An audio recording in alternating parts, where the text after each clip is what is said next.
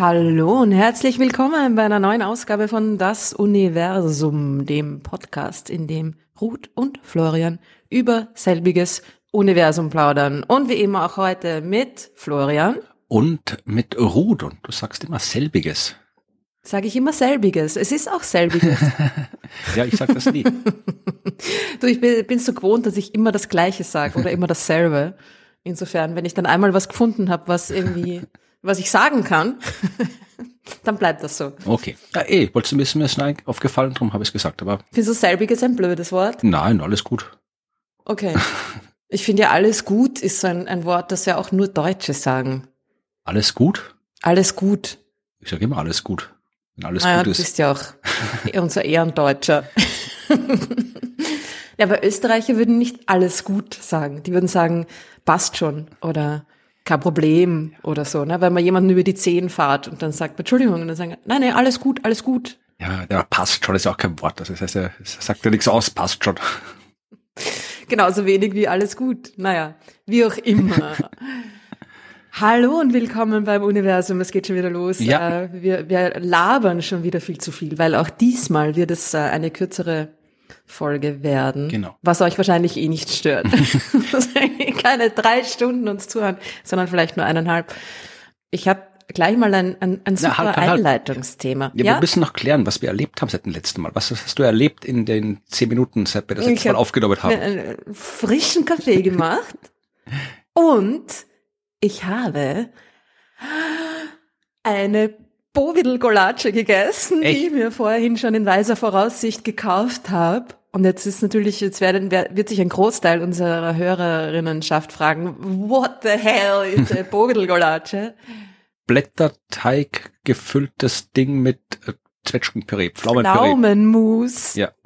Genau. Ähm, Bovidel, sehr österreichisch, ist eine Art dicke, feste, sehr gute Pflaumenmarmelade, Zwetschgen nennen wir das. Kompott-Dings, ja, ich weiß nicht. Ja. Nein, Kompott ist Brei. nicht, das ist schon fest. Es ist Brei. fest. Es ist eine feste Marmelade, würde ich sagen. Ja. Okay. Und die ist normalerweise ja irgendwie eher in Germknödeln drinnen. Das Stimmt, ist die, ja. die Haupt, der Hauptverwendungszweck von Bovidel eigentlich, würde ich sagen, Mhm. oder? Ja. Kann man auch in irgendwie, mm, ja, diverse Teigtaschen hineingeben zum Füllen. Eine Golace ist eine Blätterteigtasche, die normalerweise mit Topfen gefüllt ist. Wieder. Stimmt, meistens Wir Topfengulatsche. machen heute einen äh, Ausflug in die österreichische Kulinarik. Topfenquark, Topfenfülle, ist auch sehr gut, Topfengulatsche. Und ich habe mir aber eine Bovidel-Gulatsche gegönnt heute. Bin ich kein Fan von, von Providel-Golatschen. Was? Ja, ich mag das. Warum? Im Germknödel ist Providel gut, aber so in anderen, auch in Krapfen und so weiter mag ich es auch nicht. Also bin ich kein, kein Fan davon. Ich finde, Bovidel ist die beste aller Marmeladen. Nee, ist okay. Muss, äh, kannst ja gerne anderer Meinung sein. Na Das gut. ist zwar die falsche Meinung, aber du kannst die gerne haben. Du, sie, sie, sie, sie wurscht, sie ist eh schon weg. Sie, Ja. sie ist schon in meinem Magen. Ja, sie war sehr gut. Ich habe ein, ein angebissenes Laugenstangerl äh, Mittag gegessen. Na, das ist, äh, das ist einmal konkurrenzfähig äh, zu meinem Mittagssnack. Ja. Ich habe nicht damit gerechnet, dass es angebissen ist, aber es war dann angebissen, wie ich in die Küche kam. Sowas passiert, wenn man nicht alleine lebt. Habt ihr Mäuse oder es war es deine Mitbewohnerin?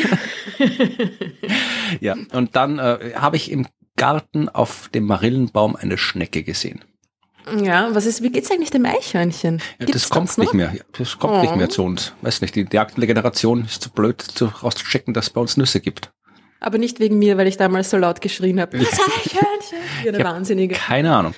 Okay. Ja, und wir haben, was jetzt verwundert, äh, wir haben deswegen nichts erlebt, weil, wie in der letzten Folge schon angekündigt, äh, wir nehmen heute zwei Folgen am Stück auf. Das heißt, äh, die Folge, die ihr jetzt hört, am 23. Mai, die haben wir am 8. Mai aufgenommen, kurz nachdem wir die Folge aufgenommen haben, die ihr am 9. Mai gehört. habt. Also wir haben wirklich nichts erlebt seit der letzten Folge, weil die letzte Folge für uns zehn Minuten her ist. Ja, aber immerhin haben wir jetzt schon fünf Minuten drüber geredet, was wir nicht erlebt haben. Ja, ja, man muss Insofern- irgendwie, es ist ja es ist der Profi-Podcaster, wir können über jeden Scheiß reden. Ja, das stimmt. Ja. Und äh, Mittlerweile. weil, wie gesagt, äh, im Mai so viel zu tun ist für uns beide, dass wir wir sind ständig weg und wir haben genau einen Tag gefunden, an dem wir beide gemeinsam Zeit haben, um was aufzunehmen. Und dieser Tag ist heute, aus unserer Sicht der 8. Mai. Und deswegen nehmen wir heute zwei Folgen auf, damit auch im Mai die üblichen Folgen bekommt. Jeden zweiten Dienstag. Sie werden halt ein bisschen kürzer sein, aber es wird sie geben. Und das, was wir erlebt haben, ist wenig, weil wir nichts gemacht haben seit der letzten Folge, außer wahlweise Provilgolatschen oder angebissene Laugenstangerl zu essen. So, jetzt darfst du weitermachen mit deinem Einleitungsthema. Wer, wer auch äh, nicht wahnsinnig viel erlebt, aber jetzt gerade wieder mal etwas erlebt hat, da draußen im Weltraum, Voyager 2. Ja. Hast du das gehört? Dass sie irgendwas gemacht haben, dass es jetzt mehr Energie Muss hat, das Teil. Strom sparen. Ja, ja, wegen dem Klima. Wir müssen, ja genau, also was die, die äh, Energiepreise und so weiter, es, es betrifft ja mittlerweile alle, auch die, die schon sehr weit von der Erde entfernt sind. Nein, das geht natürlich nicht deswegen, sondern weil Voyager 2 schon äh, seit sehr, sehr langer Zeit unterwegs ist. So lange wie ich auf der Welt Jahre. bin. Wahnsinn. Ja, stimmt. Sie ist in deinem Geburtsjahr losgeflogen, genau. Ja. ja, ja, Ach, fast, also glaube ich ganz irgendwie August, glaube ich, also gar nicht mal so so weit entfernt von meiner Geburt. Also wir waren fast gleich. Sie war kurz nach dir. Ja, ich wollte gerade schon, wir waren Voyager 1 ist ein, im September genau Monat, gestartet ne? und Voyager ja. 2 ist früher gestartet sogar. Mhm. Uh, Voyager 2 Ende ist im 26. August. August, genau, und ich bin 28. Wahnsinn. Juli geboren. Oh. Nein, stimmt gar nicht. Ja. 20. August ist sie gestartet und ich bin am 28. Juli geboren. Das stimmt schon. Voyager. Wann ist, was ich nicht gewusst habe. Ja, und sie ist schon sehr lange unterwegs. Der Voyager 1 natürlich fast genauso lange unterwegs. Voyager 1 hat noch ein bisschen mehr Strom. Na, aber falls ihr euch jetzt sofort schon fragt, warum nur Voyager 2? Was mit Voyager 1? Die ist doch irgendwie noch dazu schon viel weiter draußen als Voyager 2, was stimmt. Ja, sie ist weiter draußen. Sie ist schon früher abgebogen. Quasi. Ja. Voyager 2 hat ja alle vier großen Planeten besucht, alle vier großen Gasplaneten. Voyager 1 ist schon nach dem Saturn quasi nach oben abgebogen und drum schon, schon weiter draußen. Voyager 1 hat aber noch weniger funktionierende Instrumente und drum auch weniger Stromprobleme als Voyager 2. Voyager 2 war jetzt gerade die Frage, was machen wir? Strom wird knapp. Und äh, LEDs ausschalten und über einen Deckel auf den Topf legen. Genau, am Abend Licht abdrehen. Ja, sie haben eine ganz coole Lösung gefunden, finde ich. Sie haben einfach, also in solchen Sonden gibt es natürlich ganz, ganz viele Sicherungssysteme und ganz viele redundante Systeme und einiges davon ist eh auch schon abgeschaltet. Und jetzt haben sie das, ein Sicherungssystem abgeschaltet, das die Elektronik der Sonde vor Stromschwankungen schützen soll. Also quasi so ein kleiner externer Stromkreis, der, der Schwankungen ausgleicht, damit die, die empfindlichen Instrumente da nicht irgendwie durch irgendeinen Peak, Strompeak da irgendwie gebrutzelt werden, hat sich herausgestellt, dass man dieses System so gut wie nie gebraucht hat in all den 45 Jahren. Insofern ist wahrscheinlich in Ordnung, das jetzt mal abzuschalten. Und da hat sich ein klein wenig Strom dann natürlich noch äh, gefunden, um die Sonde in ihrer momentanen aktiven Form, ich glaube fünf Instrumente hat sie noch, die aktiv sind. Das weiß ich nicht ziemlich cool. Ich habe mir sie irgendwo aufgeschrieben. Ja, fünf, die noch funktionieren und Daten zur Erde zurücksenden. Und da mit diesen fünf Instrumenten hat sie jetzt durch dieses durch dieses äh, Abschalten des Sicherungssystems noch genug Strom für weitere drei Jahre. Na, immerhin. Bis 2026. Das finde ich irgendwie ganz cool eigentlich, ne, dass du drei Jahre rausholen kannst, ja. du, indem du ein so ein Ding abschaltest. Vielleicht schaltet es noch was ab, also die 50er sollten schon noch erleben, die Voyager-Sonden. Ja, bestimmt. Also sie haben, es, es heißt schon, dass es mindestens zehn Jahre noch weitergeht. Ah, okay. Halt nicht für alle Instrumente, aber ja, dann wird man halt schauen, was noch, was das Instrument ist, das quasi am, am vielleicht am wenigsten Output hat oder wo am meisten Strom auch einzusparen ist mit dem Abschalten dieses Instruments. Aber für die nächsten drei Jahre muss man sich zumindest keine, keine weiteren Sorgen machen. Sehr gut. Es sei denn, es kommt eine unerwartete Stromschwankung. Ja, dann ist natürlich, dann ist, das wäre gemein, wenn jetzt irgendwie 25 Jahre nix ist und dann brutzel. Es wird, wird glaube ich, wird glaube ich nicht passieren. Also, die zwei sind sicher. Und irgendwie, ich glaube, bald ist dann auch Voyager 1 dran mit dem, mit dem gleichen Abschaltungsmanöver. Na, wir werden es weiter verfolgen, wenn Voyager 50er feiert, das ist wann in, in äh, sieben Jahren, dann haben wir schon fast unseren zehnjährigen Podcast Geburtstag. Ich werde 50, du wirst 49, dann können wir machen wir eine Party. In sieben Jahren, sagst du? Ja. In vier. Na, ich habe aber man den 50. Geburtstag gefeiert. Ja. Ach so, Blödsinn, ja, ja. nein, ich habe gerade ich habe gerade irgendwie 2023 plus 7 gerechnet aus irgendeinem Grund. Ja, nein. Du warst gerade woanders. Ja, nein, ich, ja, ich will auch, ja, in vier Jahren kann ich doch schon nicht, kann doch nicht in vier Jahren 50 sein. Das geht doch nicht. In vier und ein bisschen was. Schweinerei. Das ist schon arg, oder? Ich beschreibe ja irgendwas abschalten muss, dass ich nur weiterlebe. Welches System schalten wir bei dir als nächstes ab? ja, schau mal. Ja, aber du lieferst nicht so coole Daten wie Voyager, obwohl du genauso alt bist. Schalten wir, da- kann, können wir vielleicht deinen Strom auf die Voyager-Sonden irgendwie transferieren, damit die noch länger leben? Nein, darfst eh. Also coole Sache, wir werden weiter verfolgen. Die liefern äh, coole Daten. Das letzte war ja diese, die, die 3D-Form des Sonnensystems. Na, dadurch, dass die beide in unterschiedliche Richtungen fliegen. Die eine fliegt quasi mehr oder weniger nach oben und die andere eher in der Ebene des Sonnensystems entlang. Kann man quasi schauen, wie ist das Sonnensystem 3D aufgebaut, wie unterscheidet sich da die, die, die Ebene der Planeten von quasi der, der, der gro großräumigeren, ähm, rundherumeren Form und ist man drauf gekommen, es ist äh, runder als gedacht. Das Sonnensystem ist runder als gedacht. Aber gleichzeitig, obwohl es rund ist, ist es auch croissantförmig. Das hat ja Okay. diese zwei, diese zwei Enden, wo sich dann so das Magnetfeld so ein bisschen ein, einstrudelt Mit durch die was das Bewegung der gefüllt? Sonne. Das ist die wichtige Frage. Milchstraße. Mit was? Nicht mit Bowl, ja, auch nicht mit Topfen, mit Plasma. Ein, es ist ein Plasma-Croissant. Nein, Ich weiß nicht, ob ich das essen möchte. Ja, nein, eher nicht. Gehen wir weiter Ja, zu anderen Themen. Es gibt natürlich auch noch eine Hauptgeschichte und die hat auch eigentlich ein bisschen was mit Plasma zu tun, aber mit einer ganz anderen Art von Plasma. Es gibt ein extrem cooles, super tolles, neues Bild vom besten aller schwarzen Löcher da draußen. ach das, ja, habe ich gehört Ah, davon. ja. Hast du es dir genauer angeschaut? Die ist total super. Also auf den ersten Blick, wie es vielleicht vielen von euch gegangen ist, die dieses Bild gesehen haben, oh, schon wieder ein Bild vom schwarzen Loch M87. Ja, vor ein paar Jahren war das noch die Sensation. 2019 war das das erste Bild eines supermassereichen schwarzen Lochs. Das erste echte Bild von einem schwarzen Loch war schon extrem cool. Und äh, mittlerweile äh, ja, gab es dann einfach ein paar mehr Bilder schon und neuere Bilder, neuere Nachbearbeitung und so weiter. Und das ist jetzt vielleicht ein bisschen, fast ein bisschen untergegangen, dieses neue Bild. Es schaut auch sehr ähnlich aus. Es gibt zwei, also du wirst jetzt in die Geschichte, aber es gibt eine Geschichte, die mir so untergekommen ist mit einer künstlichen Intelligenz und eine mit einer äh, Akkretionsscheibe. Aha. Es geht um den Chat. Ja, das ist ja die bessere Geschichte. Na, bin ich froh.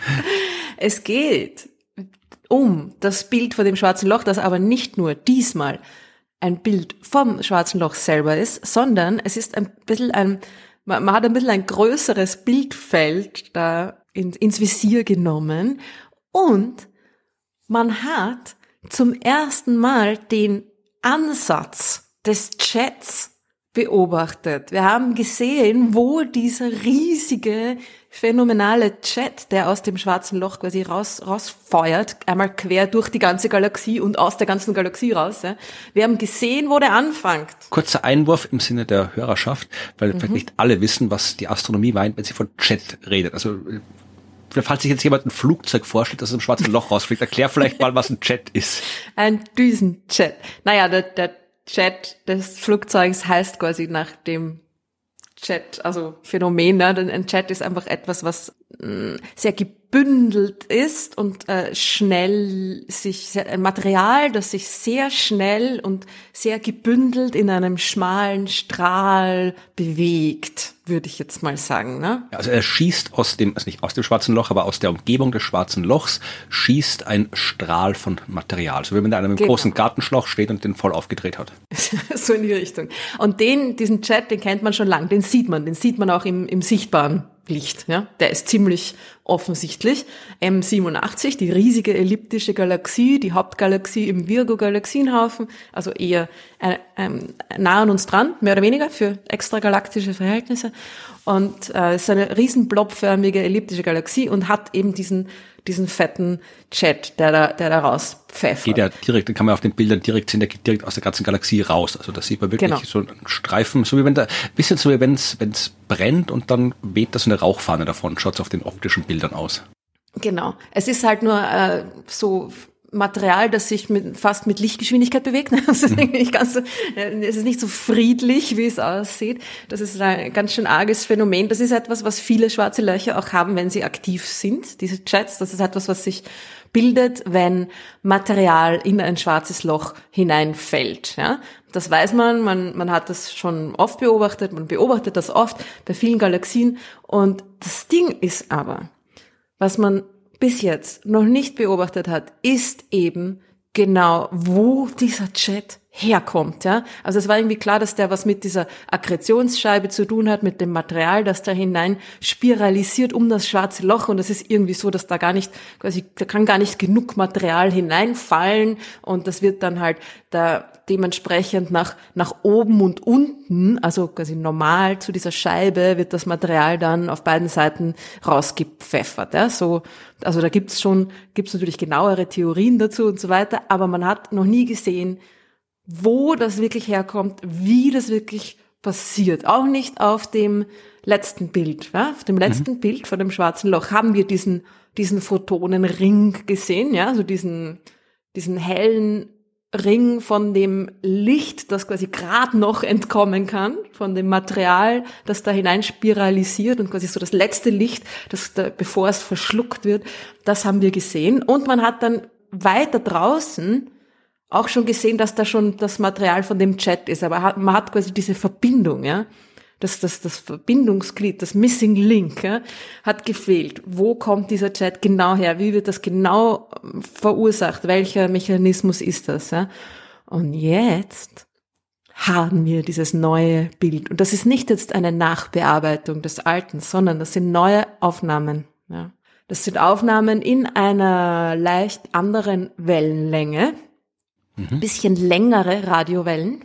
Und da sieht man eben dementsprechend auch andere Dinge drauf. Ja. Das sind Daten, die äh, aus 2018, die 2018 aufgenommen worden sind. Die, das erste Bild stammt ja aus Aufnahmen aus 2017.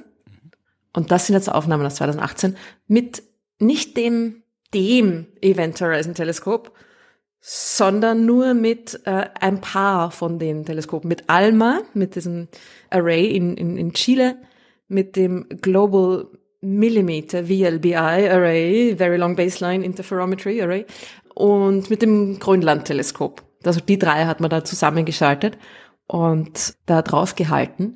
Und es ist extrem cool, was man da sieht. Also schaut euch dieses Bild an. Ja, wir sehen wieder diesen Ring, diesen Ring an Material. Und es schaut sehr ähnlich aus wie beim ersten Bild, was natürlich gut ist. das wäre irgendwie blöd, wenn er nicht ähnlich ausschauen würde. Und man denkt sich vielleicht so auf den ersten Blick, ah ja, na, schaut eh gleich aus, passt. Ja?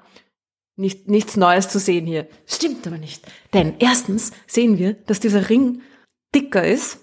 Also es ist quasi größer, es ist ein bisschen größer als der ursprüngliche. Wurde Ring. der Ring mit etwas gefüllt in der Zwischenzeit?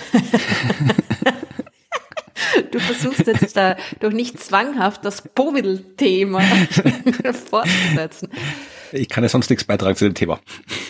Es ist, es ist extrem cool, ja. Also wir sehen hier tatsächlich das Material und zwar mehr von dem Material als in der ersten Version des Bildes. Wir sehen das Material, das um das schwarze Loch herumfliegt und zwar quasi von ein bisschen weiter draußen, darum ist der Ring ein bisschen dicker, wir haben in der ersten Version des Bildes ja, diesen, dieses, dieses ringförmige, diese ringförmige Struktur gesehen, die aber eigentlich nur durch die Linsenwirkung des schwarzen Loches zustande kommt. Ja, dieser Photonenring ist immer, ist immer rund, egal wie das schwarze Loch orientiert ist, weil das Licht quasi von hinten am schwarzen Loch nach oben gebogen wird und von und nach unten. Ja, also man hat dann immer diese diese ringförmige Struktur. Es ist aber jetzt bei dem neuen Bild so, dass wir da tatsächlich jetzt schon den, den Ring, den tatsächlichen Ring in seiner, in seiner Geometrie besser sehen können. Es ist jetzt quasi nicht mehr nur der Photonenring, also nicht mehr nur das ums schwarze Loch rumgewickelte Licht, sondern, also es ist immer noch rumgewickelt, aber nicht mehr ganz so arg. Es ist auch schon ein bisschen was von diesem, von diesem tatsächlichen extrem heißen Material, das da in dieser Akkretionsscheibe unmittelbar um das schwarze Loch herum wirbelt. Okay, doch mal dem Verständnis halber frage ich nochmal nach. Ja. Also der Ring die Akkretionsscheibe ist in der Zwischenzeit vom ersten Bild bis zu dem Bild nicht größer geworden oder sowas. Nein. Wir haben es nur mit anderen Methoden anders beobachtet, deswegen sehen wir jetzt mehr davon. Genau, und es ist ein bisschen längere, es sind ein bisschen längere Lichtwellen, Radiowellen, die dann einfach durch die verschiedenen Prozesse, die da vor sich gehen, da ein bisschen mehr von dem, von dem Material in der Akkretionsscheibe quasi abbilden können. Mhm. Okay. Aber das richtig Spannende ist eben, wie vorher schon kurz erwähnt, der Chat. Wir sehen auf dem Bild auch tatsächlich gleich an diesem runden Ring, an dem hellen, dicken Ring dran, so eine äh, trichterförmige Struktur, und zwar dreiteilig, eine dreiteilige Struktur. Das ist der Anfang dieses Chats. Ja, wir sehen die die beiden Ränder und dann so eine ein, ein, ein mittlerer so ein Ridge, ne? so eine so ein, so ein Kamm quasi aus Material und das ist tatsächlich das, was, was man quasi vermutet, aber noch nie beobachtet hat, wo dieser Ring ansetzt, dieser, dieser Ring, dieser Chat, ne? dass dieser Chat direkt an dem Ring ansetzt, ja, und dass der wirklich direkt aus dem schwarzen Loch herauskommt. Und das kann man erkennen an dieser Form, an dieser parabolischen Form. Also ich weiß nicht, ob ihr jetzt das Bild irgendwie schon gesehen habt oder ob ihr es irgendwie vor euch habt. Darf ich noch kurz einen Einwurf machen, bevor wir ja. E-Mails dazu kriegen, die wir dann wieder äh, mühsam beantworten müssen? Äh, möchtest du es nochmal anders formulieren? Weil du hast vorhin gerade gesagt, man sieht, dass der Chat aus dem schwarzen Loch herauskommt. Ja. Ja, aber aus dem schwarzen Loch kommt ja nichts raus. Haha. Ah, doch. Doch. Aha, dann bitte, ja, erklär, ich, ich hör zu. Es ist, okay, nicht aus dem schwarzen Loch, schwarzen Loch, aber beinahe, okay? Also es ist dieses, das Modell, das zu dieser Form des Chats dazu passt, zu dieser parabolischen Form, dieser so kelchartigen, dreiteiligen Struktur dieses Chats, den man da sieht. Das Modell heißt das Blandford-Snajek-Modell. Schon mal gehört? Nein. Musste ich natürlich mit auch ein bisschen mich erkundigen, was das ist. das ist irgendwie nicht so parat, die verschiedenen äh, Modelle. Das ist das Modell, mit dem eins der Modelle, mit dem man bis jetzt einfach die Entstehung dieser Chats erklärt hat oder beziehungsweise es postuliert hat, dass das passieren könnte. Und dieses Modell besagt, dass die Energie die diesen Jet rausfeuert, aus der Rotation des schwarzen Lochs kommt. Ja, das heißt, es kommt fast aus dem schwarzen Loch selber raus. Das kommt, die, die Energie kommt aus der Ergosphäre des schwarzen Lochs. Sagt dir das was? Ich habe schon mal gehört, aber ich könnte jetzt gerade nicht definieren, ja. was die Ergosphäre ist. Also wir denken uns ja schwarze Löcher immer so als simple Dinger, die da quasi im Raum hocken und einfach alles anziehen, was ihnen zu nahe kommt und so, ne? Man stellt sich das dann halt so vor als kleine, kompakte schwarze Kugel oder irgendwie so. Jetzt ist aber so, dass die meisten schwarzen Löcher rotieren. Ja. Warum sollten sie nicht? Ja, alles rotiert, alles dreht sich, alles bewegt sich. Wieso sollte man schwarze Löcher haben, die da einfach quasi ruhig im Raum sitzen? Sehr, sehr unwahrscheinlich. Das heißt nicht, dass es die nicht vielleicht doch auch geben könnte, die gar nicht rotieren, aber die meisten schwarzen Löcher werden rotieren, werden sehr schnell rotieren. Und jetzt passiert Folgendes, dass wenn so ein schwarzes Loch rotiert, sich dreht, dann nimmt das den Raum der unmittelbar am Ereignishorizont quasi an, an, ansitzt, ja, mit, mit der Drehung. Das schwarze Loch, das, das zieht quasi den, den Raum um sich herum hinter sich her mhm. und erzeugt dadurch so eine Art, naja, man hat es Ergosphäre genannt. Das ist eine, ne, wie eine, eine Art Atmosphäre, halt nicht zum Atmen, ähm, eine Ergosphäre um das schwarze Loch und die ist an den Polen des Schwarzen Lochs, ja, wenn man sich jetzt dieses sich drehende Ding vorstellt, ja, das hat ja auch Rotationspole oben und unten, da berührt diese Ergosphäre das Schwarze Loch, also da ist quasi am Ereignishorizont dran. Und am Äquator des Schwarzen Loches ist es so ein bisschen so nach außen ausgebeult, weil sich da ja quasi dreht und weil es da diesen den, den Raum so hinter sich her schleift, dass sich da diese diese Zone, diese seltsame Zone entwickelt, die so, die so halb zum Schwarzen Loch dazugehört, ja. Irgendwie nicht, aber irgendwie, irgendwie doch. Und aus dieser, aus dieser Ergosphäre kann Material doch wieder raus, weil es ja außerhalb, gerade außerhalb des Ereignishorizonts mhm. ist. Ja? Und es ist jetzt so, dass durch diese, durch diese Drehung, durch diese extrem schnelle Drehung und dass das, das, ähm, den Raum da rundherum ziehen, dass da irgendwie diese Rotationsenergie an die Teilchen übertragen werden kann. Der Raum quasi schubst da diese Teilchen, die sich da befinden, an und schleudert sie äh, quasi wieder hinaus, ja. Das ist dieser Prozess, wie, wie Teilchen quasi durch die, durch die Drehung des Raums selber an der Grenze des Ereignishorizonts da noch einen, einen Schubser bekommen können und äh, dem, dem schwarzen Loch wieder entkommen können. Aber das hat man vorher schon gewusst oder war das jetzt eine Entdeckung, die man durch diese dieses Bild gemacht hat. Nein, nein, das gibt schon, also diese, die Überlegungen, die Theorien gibt schon länger. Das hat sich ursprünglich ja Roger Penrose auch also, ausgedacht. Ich dachte, das war dieser, dieser Lenz-Tiering-Effekt. Oder vielleicht hängt das eh beides zusammen. Vielleicht da gibt, Der Lenz-Tiering-Effekt ist das quasi ein, ein, ein rotierendes Ding, die Raumzeit mit sich zieht. Dieses Frame-Dragging. Ah, okay. Naja, dann ist, hat der Herr Penrose da wahrscheinlich drauf aufgebaut.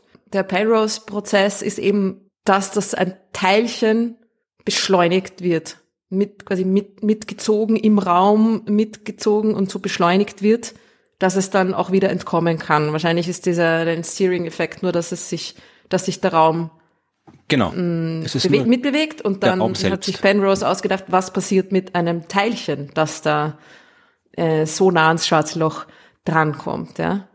Genau, ja, das wird wohl so sein. Also Lenz Tiering, die haben das schon irgendwie 1918 gemacht, glaube ich. Weil, oh wow, so lange ja, ist es her. Ja, also den Effekt und das weiß ich das mit der Hans Tiering, das war nämlich ein Österreicher, der da mitgearbeitet hat. Der, ah, tatsächlich. Der, ja, der hat irgendwie mit dem, und du erinnerst dich vielleicht an den Herrn Walter Tiering, Mhm. Der war bei uns noch am Physikinstitut und hat da, glaube ich, ich weiß nicht, was er genau unterrichtet hat, oder war er schon in Pension, aber der war auf jeden Fall noch am Institut ab und zu, der Walter Tiering, und das ist der Sohn vom, ähm, vom Hans Tiering. Okay. Denn der Name irgendwie, ja. Mit dem war ich mal beim Heurigen. Tatsächlich. Ich bin immer alleine, aber der war zu Besuch bei uns in der Arbeitsgruppe und danach sind wir halt alle irgendwie gemeinsam. Und der. Habt's Bovidel gegessen beim Heurigen? Nein, keine, nicht mehr erinnern, keine Ahnung. Jedenfalls, äh, also das war halt irgendwie einer von diesen, damals wie Einstein irgendwie sein, sein Zeug da gemacht hat, haben wir dann diverse andere Leute alles mögliche vorhergesagt und eben eine von den Vorhersagen, so wie Gravitationswellen und so weiter, ähm, eine der Vorhersagen aus der Realitätstheorie, die da eben abgeleitet worden ist, war eben dieser Lenz-Tiering-Effekt 1918. Oh, ja, der Herr Lenz war auch ein Österreicher, sehe ich gerade schon, also österreichische Arbeit. Das war mir nie bewusst, dass das beide Österreicher waren. Ja, also beim Tiering habe ich es gewusst, den Herrn Lenz habe ich noch nie gedacht, den nachzuschauen, warum, wo der herkommt. Dürfte aber auch nicht ganz so berühmt sein, zumindest sein Wikipedia-Eintrag ist deutlich kürzer. Aber der äh, Effekt ist dann, glaube ich, Anfang 2000, 2004 nachgewiesen worden mit dem Gravity Probe Satelliten der NASA. Die haben das mhm. da halt bei, bei der Erde, die dreht sich auch um ihre Achse, ist auch eine Masse und anscheinend hat man das irgendwie ausreichend genau messen können, dass man das dann äh, da nachweisen konnte. Ja, das passiert anscheinend wirklich, ja. Genau, und der Penrose wird dann wahrscheinlich geschaut haben, was passiert mit schwarzen Löchern, wenn die, wenn man den Effekt da drauf anwendet.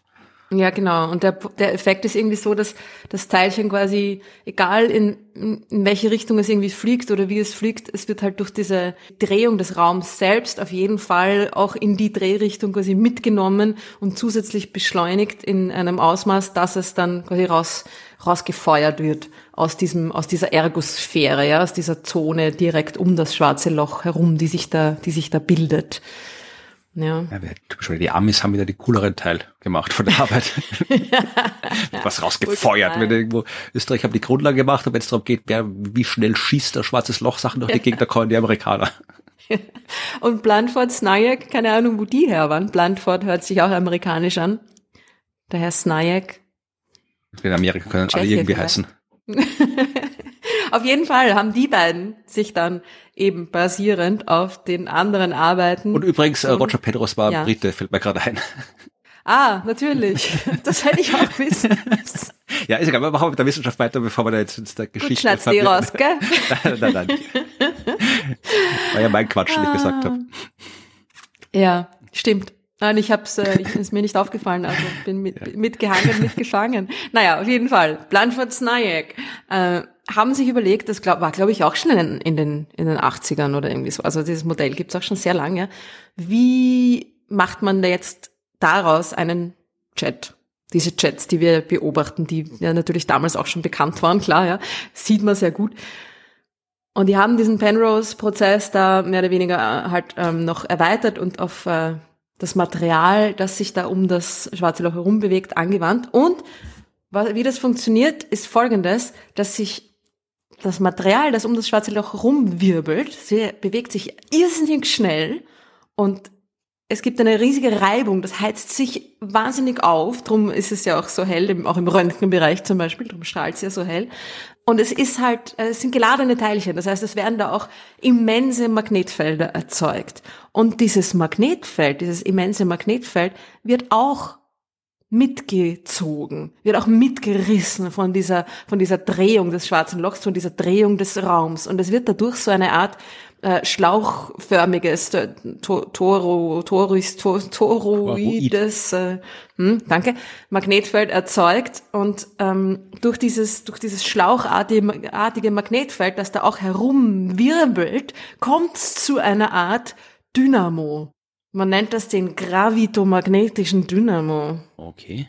Extrem cool, oder? Ja. Und dieser dieser Dynamo, der da irgendwie sich aus der Gravitation und der magnetischen Kraft dieses äh, herumwirbelnden Magnetfelds und des Raums da ergibt, das erzeugt dann auch wieder dieses ähm, Plasma aus Elektron-Positron-Paaren, die dann nach oben und nach unten hinaus gefeuert werden und diesen parabolischen Jet erzeugen. Also es sind Elektron-Positron-Paare.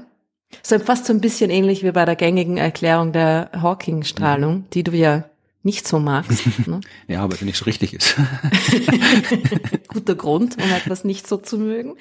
In dem Fall ist es einfach dieses, dieses Plasma, das da, also wirklich direkt um das schwarze Loch herum, ja, ein Plasma aus Elektron-Positron-Paaren ein Megamagnetfeld in einem Torus um den Ereignis Horizont herum in dieser Ergosphäre des schwarzen Lochs und von dort wird dieser Jet quasi hinausgeschleudert und ähm, in einer parabolischen Form fokussiert oder jo, ähm, nach oben befördert und nach unten.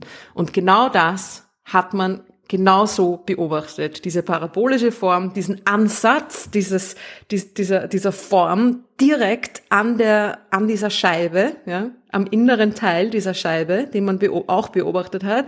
Das heißt, man hat voll genau, genau das gesehen, was Blandford Snayek vorhergesagt haben. Das heißt, wir haben im Wesentlichen schon wieder mal bestätigt, dass Albert Einstein recht gehabt hat. Ja, und, langweilig. Und, und viele andere Leute auch. Ja, ja, ja aber passieren tut das ja hier mit dieser Frame-Tracking und Realitätstheorie und alles, ja. Ja, eh, ja, ja, und das ist schon mal was bestätigt, aber wäre mal cool, wenn man irgendwie da, weiß ich nicht, ein Flugzeug sehe, das rausfliegt, das wäre viel cooler. Ein echter Chat, meinst ja. du? aber ich meine, es ist schon extrem geil, oder? Wenn man sich denkt, wir sehen, wie, ich meine, dieser Chat, ja, der ist, ich weiß nicht, wie viele hunderttausende Lichtjahre lang. Ja, und ja, viele. Nur das Material, das direkt um das schwarze Loch herumwirbelt, erzeugt diesen immensen Energieausbruch, ja. Es ist einfach unfassbar, was, was, was da vor sich geht und was für Zustände dort herrschen müssen, um diese, naja, natürlich, ja, supermassereichen schwarzen Löcher sind arge Dinger, ja. Aber wir haben es gesehen. Voll beobachtet, nämlich nicht nur, das ist immer so bei schwarzen Löchern, das ist immer so, ah, kann man nicht so gut sehen, na, na, na, jede Menge Theorien und wie ist es wirklich. Wir haben es gesehen. Genau so ist es. Ja, das ist cool. Das ist besser als die andere Geschichte, die ich gesagt habe mit der künstlichen Intelligenz. Ich äh, verlinke sie vielleicht auch nochmal. Was wäre das gewesen? ja, sie haben das, das das ursprüngliche Bild von M87 mit einer künstlichen Intelligenz quasi schärfen lassen. Und das ist halt äh, immer ein bisschen kritisch, ah. weil Künst ah ja, das habe ich hier auch gelesen, ja. Künstliche Intelligenzen halt, äh, ja, die machen halt gern Sachen. Und da hat man auch schon mal irgendwie, gibt es das tolle Beispiel, wo es ihnen ein unscharfes Bild von Barack Obama gegeben haben, der künstlichen Intelligenz, und gesagt haben, also irgendwie nicht der, einer anderen, gesagt haben, hier, mach das Bild schärfer und die hat dann eben so einen weißen Kerl draus gemacht. Also, weil halt die Trainingsdaten entsprechend waren. Ah, cool. Und insofern Echt? haben dann, ja, haben dann diverse Leute dann auch gesagt, ja, sie sind jetzt nicht ganz sicher, was sie von diesem neuen, schärferen Bild, also wenn man sie nicht auskennt, schaut's genauso aus wie das andere, ehrlich ist. Ja. Also, ist ein bisschen, bisschen halt, ja, weniger oranges äh, Wischiwaschi dabei. Aber die, die Leute, die es gemacht haben, haben schon gesagt, ja, na, wir haben schon äh, andere Daten quasi verwendet als Grundlage, als die, die aus dem ersten Bild gestanden sind, aber sie haben trotzdem, also es war jetzt nicht äh, modellagnostisch, wie es das erste war, wo sie halt dann, mhm. hast du auch damals, glaube ich, erklärt ausführlich, dass sie halt gesagt haben, ja. Mit allen möglichen genau. Sachen gefüttert, ja. Und da haben sie jetzt gesagt, ja, das ist das, KI haben sie gesagt, das ist ein schwarzes Loch mach was damit. Mhm. Also vereinfacht mhm. gesagt. Also darum gab es oder gibt es immer noch in der Community Diskussionen, ob es jetzt sinnvoll war, das zu machen, ob man da was sieht, was, was wirklich da ist oder ob die KI sich was ausgedacht hat. Aber wie gesagt, ja, das, ich verlinke es in den Show Notes, kann man sich durchlesen. Äh, die Geschichte von dir war eh die bessere Geschichte. ja, ich meine, dieses, man muss noch dazu sagen, es haben auch ein paar Leute in, in unserem Telegram-Kanal da drüber diskutiert und sich gesagt, ja, wo, wozu muss man da jetzt ein Bild nochmal bearbeiten? Man muss schon dazu sagen, dass ja das erste Bild ja jetzt auch kein unbearbeitetes Bild war in dem Sinne. Ja? Also man hat jetzt nicht irgendwie, ah, das war das echte Bild und jetzt hat man es nochmal bearbeitet. Nein, das äh, Originalbild damals, das ist ja auch ein paar Jahre bearbeitet worden und es ist ja auch irgendwie ein, ein erzeugtes Bild, ja. ein simuliertes Bild und so weiter. Und man hat es jetzt halt nochmal auf eine andere Art und Weise simuliert. Genau. Und es ist, hat schon seine Berechtigung, da irgendwie zu schauen, was kommt bei der Methode raus. Äh, ja, wenn es was ganz anderes gewesen wäre, wäre das natürlich blöd gewesen. gut, dass dann immer doch irgendwie was Ähnliches dabei rauskommt. Ne? Ja. Dann kann es nicht ganz so falsch sein. Eh, nein, das ist, eh, das ist kompletter Quatsch. Das ist alles. Das war ja so im Kontext der generellen irgendwie KI-Diskussion, die gerade überall herrscht, äh, ist das da irgendwie eingebettet gewesen. Also ja. ja. Na gut, dass ich die richtige Geschichte genommen habe. Ja. Übrigens, äh, äh, hast du das gelesen mit ähm, künstlicher Intelligenz, dass äh, der Bericht, dass äh, ChatGPT anscheinend nicht politisch neutral ist? ich habe nicht gelesen, aber ich glaube, die Leute interpretieren doch immer viel zu viel rein in diese künstliche Intelligenz. Die denkt sich, ich meine, da kommen wir jetzt auch wieder auf, die denkt sich ja nichts, sondern die, die schaut halt irgendwie, was für Daten sie trainiert worden ist und sucht sich das quasi wahrscheinlichste raus, was kommt. Darum sagt die ja auch hier irgendwie, äh, wenn man sie fragt, wer betreibt den Podcast das Universum, dann sagt die nicht zwingendermaßen Ruth Kurzbach und Florian Freistetter, sondern weil das googelt nicht, das weiß die nicht, sondern tut sie irgendwie wahrscheinlichkeitsmathematisch irgendwas zusammensuchen, welche Leute am wahrscheinlichsten genannt werden im Zusammenhang mit deutschsprachigen Astronomie-Podcasts und da kommt dann irgendein Quatsch mhm. raus. Also insofern ja. weiß ich jetzt nicht genau, was ist die Geschichte ist, die du meinst, aber ja, je nachdem, wenn das unsere Welt ist nicht politisch neutral, also warum soll die künstliche Intelligenz das sein? Weil die, die haben ja damit Daten aus der Welt. Ja, genau. Und auch, noch dazu, was ich interessant gefunden habe, was soll denn das heißen? Ist politisch nicht neutral, so als wenn politisch neutral, also in der Mitte von ähm, links und rechts und äh, konservativ, progressiv, wenn das irgendwie quasi das Richtige wäre. So ja. als wenn die Mitte neutral wäre, ist sie ja nicht. Also das ist Tja. man weiß auch nicht, wo die Mitte ist. Das ist ja auch schwer zu sagen. Eh. Und es ist ja nicht so, dass, also, äh, progressiv libertär war das, das, das Persönlichkeitsprofil von ChatGPT. Also einfach vernünftig in Wirklichkeit, oder? Ja. Würde ich sagen. Keine Ahnung. Ich glaube, ich bin an dem Punkt, wo ich mich zwar interessiere für das ganze KI-Zeugs, aber ich jetzt äh, noch zu wenig weiß und ich glaube, man kann auch noch zu wenig wissen, um da jetzt in irgendwelchen, ja, die KI wird uns in 20 Jahren alle umbringen und ist das gefährlichste Ding, was es gibt, was ja viele so, so, äh, ja, ich weiß nicht, ob ich es intellektuell nennen soll, aber viele behaupten das ja, dass äh, die KI das disruptivste ist, was gekommen ist und es wird, ja, jetzt ist es so, so das Internet war auch enorm disruptiv, hat auch sehr viel geändert, ja. aber wir leben halt immer noch und es gibt immer noch, es gibt immer noch scheiß Jobs, es gibt immer noch gute Jobs, es gibt neue gute Jobs, die es früher nicht gab, es gibt äh, neue scheiß Jobs, die es früher nicht gab, es gibt scheiß Jobs, die es nicht mehr gibt. Also ja, das, natürlich wird, wenn das, wird es die Welt ändern, aber ich finde es irgendwie ein bisschen, bisschen seltsam, was für komische Visionen und Prognosen manche Menschen abgeben. Und ich glaube nicht, ich, meine, ich weiß nichts über KI, die Hintergründe, die Technik, die Wissenschaft, also habe ich auch keine Ahnung, aber ich glaube nicht, dass irgendjemand so viel weiß, um da was Sinnvolles sagen zu können. Behaupte mhm. ich. Also was nicht was, was Sinnvolles kann man natürlich sagen und die meisten, die sich auskennen, können deutlich Sinnvolleres sagen als ich. Aber dass man etwas sagen kann, was quasi jetzt wirklich so die, die Zukunft Eine der KI angeht. Vorhersage machen. Mhm. Ob die uns jetzt umbringen wird oder sowas, ja. Also das Na, wenn uns jemand umbringen wird, dann werden es die Rasenroboter sein, natürlich, die Rasenmäherroboter. meinst du? Ja, Ja, aber die sind doch so, so, so klein, da gehe ich auf den Tisch, Ja, ja, kommen sie nicht ran an mich. Total unterschätzt. Ja, aber ich brauche auf den Tisch Du steigen. wirst dir das nie erwarten. Und dann fahrt's plötzlich eine mega Säge aus dem Ding, Sägeblatt. Was soll denn die herkriegen? Schnapp, schnapp. Okay, gut. Ich, wenn wir uns nächstes Mal privat treffen, erklärst du mal genau, woher deine Angst vor Rasenrobotern kommt. Die Staubsauger, Gut. sind die Staubsaugerroboter auch involviert oder sind die, Äh, ja, können die, dazu, bringen das dann kämpfen das die gegen die? Material vom, von im Haus drinnen, aus der Werkstatt zum Beispiel, draußen, nach draußen zum Rasenmäherroboter, damit der quasi sich ausstatten kann für die Revolution. Also, ja, also, dass die Guten sind, dass die quasi uns verteidigen dann gegen die Rasenmäherroboter. Glaubst du wirklich? Ja. Naivling. Das ist wie, und da muss ich jetzt hier eine obskure Science-Fiction-Referenz anbringen, also obskur nur für Leute wie dich, die Dr. Who nicht gesehen haben.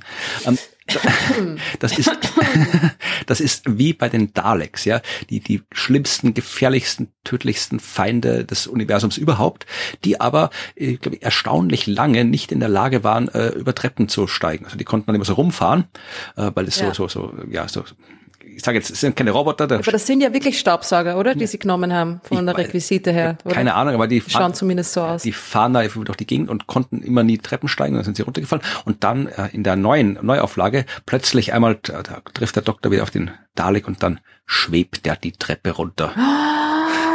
Da, da, da. Ja, das war, das war in der Doctor Who Szene war das ein, ein Ding. Große Dramatik. Ja. Ja. Ja, mal schauen, ob die Rasenmäherroboter genauso schlimm werden wie die Daleks. Blinken tun sie zumindest schon, gell? Aber zumindest sind wir damit schon bei der Science Fiction angelangt. Nein, wir haben noch eine Frage vorher. Wir haben noch eine Frage. Ja. Ich habe noch eine Frage ausgewählt, Ja. passend zum schwarzen Loch. Bitte. Also, wir kriegen ja sehr viele Fragen zum Thema schwarzes Loch von euch. Und es sind auch viele gute Fragen dabei. Also oft äh, sehr, sehr gut, zu gute Fragen fast schon, die sehr, sehr ins Detail gehen, wo eben, ja, wir uns auch nicht auskennen und dann ewig recherchieren müssten. Und dafür haben wir natürlich auch keine Zeit. Also. Und dann gibt's es die andere Klasse von Fragen zu schwarzen Löchern, die, wie soll ich sagen, nicht ganz so detailliert sind. Aber naja, ich habe eine ausgewählt, die vielleicht irgendwo in der Mitte liegt. Eine, die sehr gut passt, weil es geht nämlich um ein supermassereiches schwarzes Loch von etwa so der Größenordnung wie dem in M87, von dem wir da sprechen. Und zwar ist es eine Frage, die Hauke uns gestellt hat. Er fragt sich, was denn wäre, wenn wir ein supermassereiches schwarzes Loch nehmen von, sagen wir, einer Milliarde Sonnenmassen und dieses Ding mit einem ebenso gewaltigen Berg Antimaterie kollidieren lassen, ob das schwarze Loch dann einfach weg wäre. Also wenn du Hauke das schwarze Loch nimmst, nicht nicht aus dem Kreuz heben, ja. ja, na, was passiert? Ich habe keine Ahnung. Die Vorstellung allein ist ja, also wäre das schwarze Loch einfach weg. Nein. Kaboom!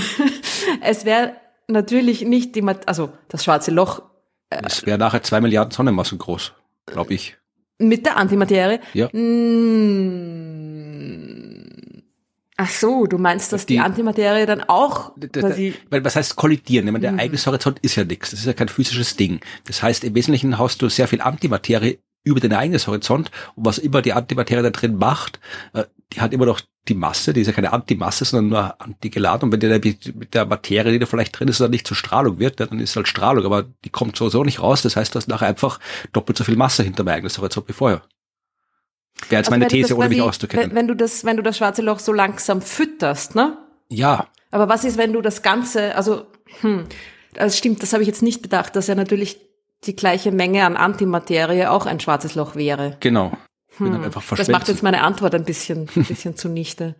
Weil ich habe mir, also ich hätte mir gedacht, na ja, es annihiliert sich mit der Antimaterie und es gibt einen äh, riesen mega Wahnsinnswumms, wie du das, wie du das so schön Naja, sagst wenn zwei schwarze Löcher mit je einer Milliarde Sonnenmassen kollidieren, dann gibt's eh einen riesen Mega-Wumms. Aber ich glaube nicht, dass da jetzt, Sowieso. dass die sich auslöschen, weil Naja, bei, bei, also bei Materie und Antimaterie, wenn, wenn Dinge, wenn, wenn, wenn sehr große Dinge, egal ob sie schwarze Löcher sind oder einfach nur Sterne zum Beispiel, ja, wenn sehr große Dinge miteinander zusammenstoßen, dann gibt sowieso eine Mega-Explosion. ja, Und im Fall von der Antimaterie und der Materie ist es halt so, dass dann halt alle Materie, all das Material in Energie umgewandelt wird und nicht nur ein kleiner Teil, wie es beim Zusammenstoß von normaler Materie der Fall ist. Da wird dann halt ein Teil davon in Energie umgewandelt. Ja. Bei der Antimaterie und Materie wird die ganze, das ganze Zeug in Energie umgewandelt. Du wirst bald Leute fragen, die sich auskennen äh, mit der Mathematik von schwarzen Löchern, weil, wie gesagt, du hast ja dann irgendwie Materie, die Antimaterie geht hinter dein eigenes Horizont und löscht sich dann vielleicht auch mit der Materie hinter deinem eigenes Horizont aus, aber die Energie bleibt dann trotzdem drin. Und ob du jetzt die Energie oder Materie oder was auch immer im schwarzen Loch hinter dem Eis hast, ist ja wurscht. Also ich glaube, dass die trotzdem nicht raus könnte. Ja. Und dass du dann halt einfach ein, ein zwei Milliarden Sonnenmassen großes ja. schwarzes Loch hättest. Weil, wie gesagt, die, die Gravitation gilt ja für Materie und Antimaterie genau. Gleich. Naja, ich meine, zum Thema, man sollte da jemanden fragen, der sich auskennt. Äh, Gibt es jemanden, der sich mit Antimaterie, schwarzen Löchern auskennt? Wahrscheinlich. Weil du musst einmal schaffen, einen ein Milliarden Sonnenmassenberg Antimaterie zusammenzubekommen. Ja, ich glaube, man kann es irgendwie auch theoretisch. Ich meine, brauchst du nur der entsprechenden Gleichung im Plus durch ein Minus ersetzen. Vermutlich ist die Mathematik komplizierter, okay. aber ich glaube, dass man das zumindest in der Theorie äh, kann man das schon rechnen. Naja, genauso wie es Antimaterie Sterne gäbe, gäbe es natürlich Antimaterie schwarze Löcher. Aber wie kommst du dahin? Wie kommst ja. du zu einem Antimaterie schwarzen Loch von einer Milliarde Sonnenmassen? Ja, gar nicht wahrscheinlich, oder? Eben.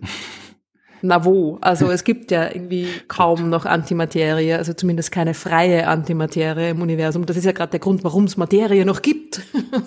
der Grund, warum es uns gibt, ist der, dass es keine Milliarden Sonnenmassen Haufen an Antimaterie da draußen mehr gibt. Ja, ja also übrigens, äh, googeln kann man das Thema nicht, zumindest nicht auf die Schnelle, weil wenn du Antimatter Black Hole googelst, kriegst du irgendwie zehn Seiten Google-Ergebnisse, die sich alle auf irgendwelche äh, E-Zigaretten-Liquids beziehen.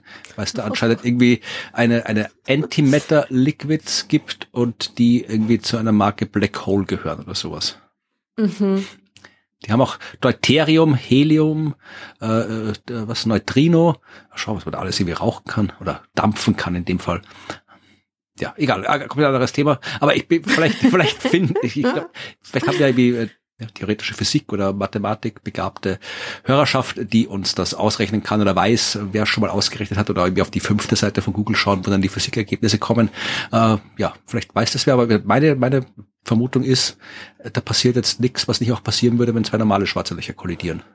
Weil es einfach quasi normale, weil es von außen betrachtet ein normales schwarzes Loch wäre. Das ist ja, ja. die Definition von schwarzem Loch. Hm. Das hat hm. ja quasi, mein, oh ja, mein schwarze Löcher haben eine elektrische Ladung. Das stimmt auch wieder. Das ist eine der drei Eigenschaften, die sie haben können. Drehimpuls, Masse, Ladung. Mhm. Hm. Ich weiß es auch nicht. Es ist auf jeden Fall so, dass die Energie, die dabei frei wird, also sowas von unfassbar ist. Ich habe es mir kurz ausgerechnet mit, wenn man ein Kilo Materie mit einem Kilo Antimaterie zusammenbringen würde. Das ist zwei Kilo Energie. ja, zwei Kilo Energie, nur ist das halt sehr viel. 50 Milliarden Kilowattstunden mhm. ja, kriegt man aus einem Kilo Antimaterie. Das reicht eine Zeit lang. Damit könnte ich, wenn ich richtig gerechnet habe, mein Planetarium für elfeinhalb Millionen Jahre durchgehend betreiben. Da kannst du es in Echtzeit laufen lassen. Nur mit einem Kilo. das wäre cool. Also, ja, viel. Aber es stimmt natürlich, dass wenn das Ganze schon in dem schwarzen Loch drinnen ist, dann kann da die Energie dann also wahrscheinlich gar nicht in dem Sinne raus, dass es zu einer Explosion kommt. Es gäbe natürlich jede Menge Gravitationswellen. Mhm. Wir haben keine Ahnung. Das ist die kurze. das stimmt. Aber da passt jetzt dann sehr schön die Science-Fiction-Rubrik dazu. Na, bin ich froh. Denn in dieser Folge von Science Frames geht's auch um schwarze Löcher. Es geht ganz zentral um schwarze Löcher. Na schau. Und Gut, das passt. Es geht auch um eine Aufforderung an die Hörerschaft. Aber das hören wir uns an mit Evi und zwar jetzt. Wir sind bei Science Frames mit Evi. Hallo Evi. Hallo. Was gibt's heute? Heute habe ich einen Aufruf. Also ich habe wieder Nachrichten bekommen ähm, von Hörern und Hörerinnen, ähm, die sich einen Film unbedingt wünschen, dass wir den mal besprechen in Science Frames. Und ich habe mich bis jetzt ein, ein bisschen dagegen gesträubt, weil es äh, zu dem Film schon sehr viel Science gibt und ähm, er so ein bisschen ein Paradebeispiel eigentlich ist für gute Science in Science-Fiction-Filmen. Deep Impact oder Armageddon. Armageddon. ja. Das muss Armageddon ja, sein. Ja. ja, ja, fast, ja. Oder Sunshine oder, nein, Dekor, oder? Das ist doch dein Lieblingsfilm. Ja, ja, na, der Armageddon und Dekor. Das einer von beiden muss es sein, wenn es um äh, Paradebeispiel für Science geht. Nein, jetzt muss ich dich enttäuschen. Schade. Ja, und zwar, nein, es ist nämlich Interstellar. Ja, das ist auch, obwohl auch da wird es äh, Leute geben, die sagen, dass alles ganz grauenhaft ist und mit Wissenschaft nichts zu tun hat. Also ich kenne Leute, die das sagen. Ja, dann dürfen sich diese Leute jetzt dann auch gleich beteiligen, weil ich habe mir nämlich überlegt, weil es ja sehr viel ähm, schon eben zu dem Film gibt, ähm, was jetzt eben die Science ähm, betrifft, äh, hinter Interstellar, äh, dass wir uns den doch zusammen anschauen wollen mhm. ähm, oder können. Also es ist, sind alle herzlich eingeladen, ähm, sich den Film auch anzusehen und dann uns ihre Fragen, Kommentare zu schicken und ähm, ich würde den dann ganz gerne in der nächsten oder übernächsten Folge dann zusammen quasi besprechen oder die Fragen beantworten. Ja, das klingt nach einer guten Idee. Wie gesagt, ich weiß nicht, äh, wie viele Leute da äh, tatsächlich Interstellar für einen unwissenschaftlichen Film halten. Wahrscheinlich gar nicht mal so viele, weil das kann man dem Film nicht absprechen, dass er sich nicht mit Wissenschaft beschäftigt hat. Aber ich kenne tatsächlich Leute, die Interstellar für einen ganz grauenhaften Film halten. Ja, äh, nicht näher genannte befreundete Podcaster tun das. Ah, okay. Vielleicht hören sie ja zu und wollen sich auch äußern. Aber ja, ich bin gespannt. Ich habe Interstellar gesehen natürlich. Ich habe mhm. auch eine Meinung zu dem Film, aber die tue ich jetzt nicht kund, weil das soll ja, ja jetzt noch nicht passieren. Äh, ich genau. bin gespannt, was die Hörerschaft dazu sagt. Genau, also ich werde meine Meinung jetzt auch noch nicht äh, kundtun und werde jetzt auch gar nicht näher darauf eingehen, auf die anderen näheren Podcaster, die den vielleicht nicht so gut finden oder warum er vielleicht doch gut ist. Ja, sollen alle ähm, sehr gerne ähm, sich aufgefordert fühlen, ähm, da ihren Beitrag auch wenn Ihnen etwas aufgefallen ist, wo ähm, eine bestimmte ähm, wissenschaftliche Aspekt sehr gut oder vielleicht auch sehr schlecht behandelt wurde, ähm, kann doch gerne Beispiele uns schicken und dann schauen wir uns das gerne an. Der Berater war ja Kip Thorne, der ein, sehr guter und sehr renommierter äh, Physiker ist, äh, also ein Wissenschaftler, der da ja beteiligt war an dem Film. Auch den Nobelpreis bekommen. Ja, eben, eben, ja. Also nicht für den Film, aber für, für seine Arbeit. Für seine Arbeit, genau, ja. Also der ist äh, schon renommiert, kann man sagen, ja. Sind ja dann auch ähm, durchaus auch äh, sogar zwei Paper entstanden, mehr oder weniger im Kielwasser dieses Films, ja. Also da sieht man auch so ein bisschen, wie sich halt, ähm, ja, vielleicht die Filmindustrie und die Wissenschaft auch, auch gegenseitig befruchten können, dass vielleicht dann eben auch äh, neue Sachen oder neue Erkenntnisse rauskommen. Und wenn ihr eben solche Beispiele kennt oder wisst, dann, ähm, ja, würde ich mich da freuen, wenn da äh, sich rege Beteiligung ergibt. Ja, also dann, ja, schaut euch den Film an, wenn ihr ihr noch nicht gesehen habt oder schaut euch ihn nochmal an, wenn ihr ihn schon länger nicht mehr gesehen habt und ja, schreibt auf, was ihr uns mitteilen wollt über den Film, was euch gestört hat, was gut war, was toll war. Wenn ihr konkrete wissenschaftliche Fragen habt zum Film, ja, dann tun wir unser Bestes, sie zu beantworten. Ich bin gespannt, was kommt. Der Film bietet ja, ähm, finde ich, sehr viele Aspekte, die man sich ansehen kann. Also es ist ja einerseits die Erde, die, die verlassen werden muss. Ja, ähm, gibt es neue Heimaten in anderen Systemen, anderen Galaxien? Wenn ja, können wir die finden? Wie können wir die finden? Ja, wie realistisch ist das? Da gibt es, glaube ich, sehr viele Fragen oder sehr viele Perspektiven, ähm, von denen man sich dem, dem Film nähern kann. Ja. ja, vielleicht auch noch, ähm, also wenn sich jemand den Film jetzt ansieht, wir hatten ja schon vor kurzem ähm, 2001 ja mal besprochen, ja, vielleicht den Film ein bisschen im Hinterkopf behalten, auch was so die Musik betrifft bei Interstellar oder manche Sachen, ob da sich vielleicht auch ein paar Parallelen oder Ähnlichkeiten zu 2001 finden. Ich weiß was, aber ich sag's nicht. Nein, sag's nicht. Wir wollen ihn hier noch nicht besprechen. Okay, gut. Schickt uns eure Kommentare per E-Mail, wie üblich, entweder an äh, fragen at dasuniversum.at oder an hello at dasuniversum.at. Ihr könnt sehr gerne auch die Telegram-Gruppe benutzen. Da wird auch gern über alles Mögliche diskutiert und gern auch über Science Fiction diskutiert. Äh, wie ihr in die Telegram-Gruppe kommt, äh, das steht auch in den Shownotes. Ist nicht sonderlich kompliziert, man muss nur auf den Link klicken, müsst ihr keine Aufnahmsprüfung absolvieren. Äh, da gibt's äh, über 1000 Menschen in der Gruppe und mit denen könnt ihr gerne quatschen über alles Mögliche, aber auch über Science Fiction und aus den E-Mails und aus der Telegram-Gruppe wird Evi dann, nehme ich an, äh, die diversen Kommentare rausholen für die Besprechung dann beim nächsten Mal oder beim übernächsten Mal. Ja, genau. Ich bin schon sehr gespannt.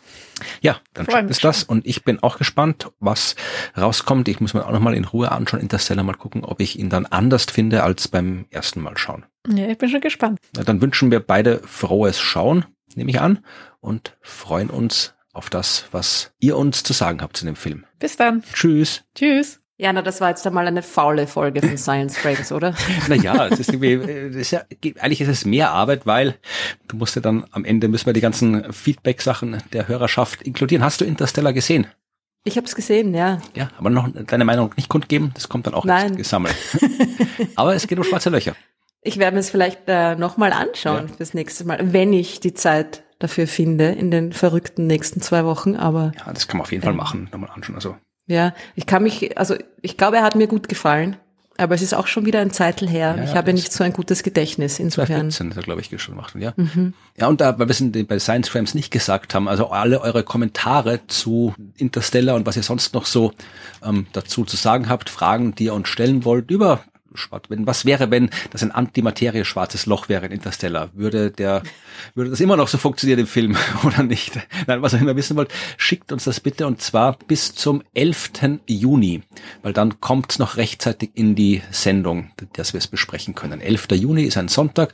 Wenn ihr uns bis dahin die entsprechenden Kommentare zukommen lasst, dann kann Evi das noch ausreichend auswerten, damit wir Ja, aber Moment, die nächste Sendung ist doch schon am 6. ja, da, da ist eine dazwischen, weil Interstellar ist ein langer Film, haben wir gesagt, da machen wir irgendwie zwei Wochen Zeit dazwischen. ah, okay, okay. Also die Interstellar Nachbesprechungsfolge wird äh, in vier Wochen sein und in zwei Wochen gibt's irgendwas anderes. Alles klar. Und bis zum 11. Juni eure Kommentare. Ja, ich bin gespannt. Ich werde mir vielleicht auch nochmal anschauen, Interstellar, weil ist auf jeden Fall ein Film, egal was man davon hält, man kann ihn auf jeden Fall, ist auf jeden Fall unterhaltsam. So viel, so viel sage ich von meiner Meinung. Ja. Also unterhaltsam ist er. Man kann ihn sich anschauen, ohne dass man sich arg langweilen muss. Und Naja, man kann am Anfang ein bisschen vorspulen. Ich finde, er ist am Anfang ein bisschen, ein bisschen langatmig. Aber es ist irgendwie auch nicht ganz so wichtig, was da am Anfang passiert. ja, Bevor schauen man sich denkt, boah, Fahrt, ich höre auf, so, spult's lieber ein bisschen vor am Anfang und dann, ja, wird's gut. Na, schauen wir, was die Hörerschaft zu sagen hat zu Interstellar und ja, sind wir gespannt. Äh, was gibt's an Veranstaltungen? Wir haben ja schon in der letzten Folge festgestellt, dass wir viel zu tun haben. Heute ist, äh, zumindest wenn die Hörerschaft das hört, am Tag der Veröffentlichung der 23. Mai und die nächste Folge wird erscheinen am 6. Juni. Was hast du dazwischen so zu tun? So, was habe ich da dazwischen zu tun? Wo, wenn ihr das äh, heute hört, bin ich gerade entweder in einer Schule in Frankfurt oder auch schon im ICE auf dem Weg nach Hause. Und ähm, ja, ah, dann das Wochenende drauf, also jetzt kommendes Wochenende, habe ich die Ehre, am wunderbaren Mörs Festival zu Gast zu Mörs. sein. Was ist das Mörs Festival? Das Mörs Festival ist ein Festival in Mörs. Ah, okay. Ja, Das ist in der Nähe von Duisburg. Und das ist ein cooles Festival, das ist Musikfestival und Du, du spielst ähm, Ukulele. ich spiele den Weltraum. Ja, und irgendwie finde ich cool, die wollten halt einfach auch mal ein bisschen was anderes als halt Ja. nur Musik und äh, Kunst und Wissenschaft passen ja hervorragend zusammen und drum, ja, finde ich das eine sehr gute Idee. Und ich werde am Sonntag und am Montag dabei sein und wir machen jeweils zur vollen Stunde ab 18 Uhr, glaube ich, oder am Sonntag sogar schon, nein, am Montag sogar schon früher. Am Sonntag fängt es später an. Am Sonntag ab 18 Uhr und am Montag, glaube ich, sogar schon ab 16 Uhr. Müsste ich nochmal genau schauen. Ja, es klingt interessant. Ich habe das noch nichts gesagt, das Mörs Festival, aber sie haben eine Session, eine Band, ich das, äh, das, der Programmpunkt heißt Scatter the Atoms That Remain. Okay, das ist anscheinend irgendwie eine Musikgruppe. Scatter the Atoms That Remain. Das passt ja auch zum schwarzen Loch-Thema und Jets im Wesentlichen. Totally, mal fragen. ja. Und dann gibt's auch noch eine Programmpunkt, der heißt Das Kondensat plus Liz Kosak und die führen auf, spielen, was auch immer, etwas, das andere Planeten heißt. Mhm. Also das klingt alles sehr, sehr vielversprechend. Ob Sie wissen, dass Planeten nur um die Sonne kreisen dürfen? Keine Ahnung. Und im Logo vom Mörs Festival ist ein schönes, was ist das, ein. H-Alpha oder, oder Ja. Röntgenbild der Sonne. Oh, auf der Webseite ist Ja. der Mond. Und Auf meiner Webseite ist die Sonne. Na, Echt? Oh. Na, vielleicht kommt da immer ein anderes Bild. 52. Mörs Festival, da ist, das ist, also nach allem, was ich weiß, ist das die Sonne. Kann ich jetzt irgendwie, so, so, so viel weiß ich über beobachtende Astronomie, dass das die Sonne ist. Definitiv. Jetzt muss ich gleich nochmal schauen. Wo ist es denn? Wo? Wo? Mörs-festival.de. Ja. Ah, eh. Ah ja. ja, das ist natürlich. Wieso habe ich mir eingebildet, dass das der Mond Keine ist? Ahnung, aber das ist Vielleicht habe ich irgendwo anders auf irgendeiner Ankündigung den Mond gesehen. Ja. Keine Ahnung. Nein, das ist natürlich, natürlich unser Feuerball. gut, also du bist beim Mörs Festival, äh, sonst noch was? Äh, was noch? Dann komme ich wieder zurück und Schule, Schule. Ah, und am, am Sonntag drauf, am 4. Juni, da bin ich in Wien im fünften Bezirk im Einsiedlerpark mit den Kinderfreunden Margareten und mache mal ein paar Vorstellungen. Also wenn ihr in Wien und Umgebung seid, dann kommt vorbei am 4. Juni nachmittags im Einsiedlerpark. Ja, das klingt doch gut. Ich bin, wie gesagt, wieder viel, fahre viel durch die Gegend, so wie in den letzten zwei Wochen auch schon. Jetzt gerade, wo das hier erscheint, bin ich überraschenderweise, ah, Nein, ja, ich bin vielleicht fast noch zu Hause. Heute Mittag werde ich schon wieder losfahren, nämlich nach Tegernbach, was offensichtlich in Oberösterreich ist. In der Hofbühne Tegernbach werden wir Planet B spielen. Danach am Tag darauf, am 24. Mai in Spielberg, äh, Planet B mit den Science Busters. Am 25. Mai in Wildon, Schlossbergbühne, äh, Planet B mit den Science Busters. Am 26. Äh, mit Planet B mit den Science Busters in Wien im Stadtsaal. Dann ist Pfingsten, da mache ich nichts, so wie es ausschaut. Oder zumindest habe ich keinen Termin. Und ähm, dann bin ich am 2. Juni im Konzerthaus Weinviertel in Ziersdorf.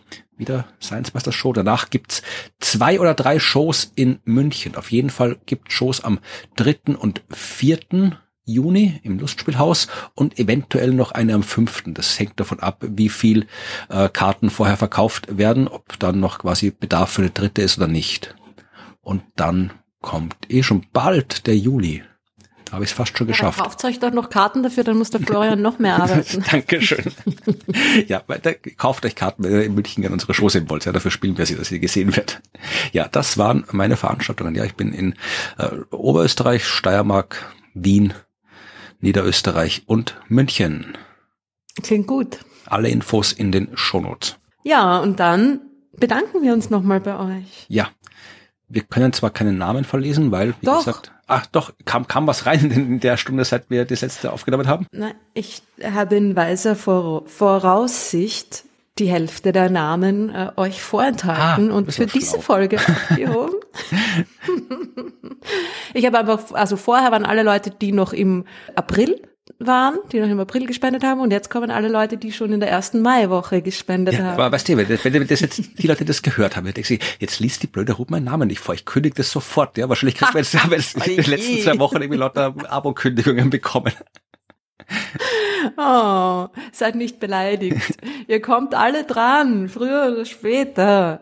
Wir bedanken uns, wie immer, ganz, ganz herzlich bei den edlen Spendern und Spenderinnen.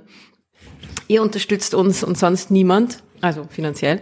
Äh, Und seit dem letzten Mal haben uns über PayPal wieder ein paar Menschen unterstützt. Und zwar nämlich Johannes, der sagt, er hat vor einem Jahrzehnt Himmelsmechanik an der Sternwarte studiert. Hannes? Johannes. Johannes. Überlege, ja, ich kenne ich kenn einen Johannes, der vor einem, ja, vor einem Jahrzehnt, weiß ich nicht, vor einem Jahrzehnt war 2013, da war ich schon in Deutschland, da kann ich es nicht sagen. Aber ich kannte ein paar. Nein, nein, nein, nein, nein. Vor, also ein Jahrzehnt vor uns. Ach so. Nicht vor zehn Jahren so, jetzt, okay. sondern Dann weiß ich es ein nicht. Jahrzehnt vorher, vor uns. Möglich, das ist da, kann gut sein. Ich weiß nicht. Johannes, sag noch mal Bescheid, ob wir dich irgendwie schon mal gesehen haben. Wurdest du oft wie ein, äh, wie ein belegtes Brot bezeichnet? Ah, nein, es ist nicht, das ist nicht der Okay, ähm, Johannes, nein. Okay, gut. Okay, dann, dann weiß ich es nicht. Zumindest hat er einen anderen Nachnamen. Okay. Ja, äh, es geht weiter. Danke Norbert, danke Ulrich und auch herzlichen Dank an Manfred. Danke auch für die nette May the Fourth be with you Ja, Nachricht. die müsstest du eigentlich fast vorlesen. Äh, soll ich dir das vorlesen? Mano, da muss ich jetzt erst in das E-Mail hinein. A long Moment. time ago, in a galaxy far, far away, donation 2, the universe strikes back. It is a dark time for the unknowing. Also the starship has been destroyed. Universe's news haven't driven, falsch geschrieben, the audience from their hidden caves and taught them about the galaxy, awaiting the News have driven the audience from their hidden caves. and taught them about the galaxy, awaiting the dreaded astronomical mm, Resistant. Resistance, a group of keen listeners led by Ruth Freistetter has have established a new well-known base near the remote Danube of Austria. May the force be with you. Danke und liebe Grüße. Ja, auch liebe Grüße zurück, auch wenn ich, ich muss es nochmal sagen, mich natürlich sehr über diese großzügige Spende freue, aber der 4. Mai ist der Gedenktag des heiligen Florian und nicht der Star Wars Tag. ah, wie schön immer alles zusammenpasst.